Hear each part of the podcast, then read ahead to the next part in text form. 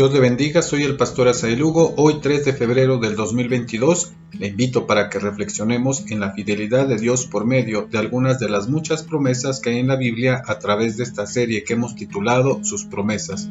Vamos directamente al texto de hoy. Hechos, capítulo 23, verso 11. Dice la Biblia, a la noche siguiente se le presentó el Señor y le dijo, Ten ánimo, Pablo pues como me has testificado de mí en Jerusalén, así es necesario que testifiques también en Roma. Reina Valera 60.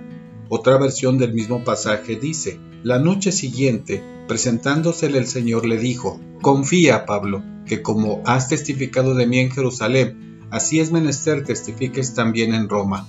Biblia Oro Edición Española. El apóstol Pablo afirma su esperanza en la resurrección de Jesús. La confrontación que esta verdad causó entre fariseos y saduceos fue grande. El peligro de perder la vida en medio de esta situación era alto por el arrebato y la violencia que se ejerció sobre Pablo por decir la verdad, a tal grado que las autoridades lo llevaron a la prisión romana llamada la Fortaleza, Pablo en la cárcel es testigo de la presencia del Señor que le dice, ten ánimo, confía. La asignación especial de Pablo, su llamado a predicar el Evangelio, no había terminado. Esto no es el fin. Su servicio al Señor estaba respaldado por el mismo Dios. Por causa de las circunstancias o fue, fue animada y fortalecida.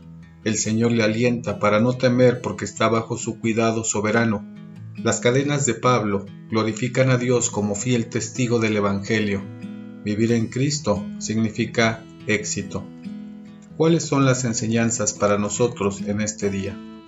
Cada uno de nosotros que somos discípulos del Señor tenemos su respaldo. Nuestra vida es el testimonio de la verdad más grande de todos los tiempos. Cristo es Señor, Cristo vive, Cristo es el Salvador, Cristo es el Rey de Reyes, Cristo es la verdad y la vida, Cristo resucitó y Cristo es nuestra fortaleza. Cristo es el todo de nuestra vida. Si esta verdad es real en nuestra vida, no puede ser menos que la comprobación de que Cristo vive en nosotros cada día. Esto impacta más al mundo que los títulos religiosos, que la elocuencia, que los grados eclesiásticos o nombramientos. Pablo fue testigo y con su vida comunicó el Evangelio sin importar el costo que esto implicaría, porque Dios es quien le había llamado y solventaría todo. Un cristiano se nota en todo momento. No hay lugar donde Cristo no se identifique con su vida, si esta verdad es realmente real en él.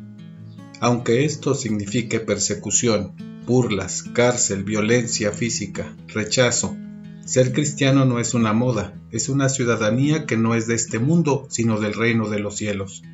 Su promesa nos dice, ten ánimo y confía, porque me es necesario que sigas testificando en tu trabajo, en tu escuela, con tu familia y en tu iglesia. Mañana, dediquemos un tiempo para seguir meditando en su palabra y conociendo sus promesas. Dios le bendiga.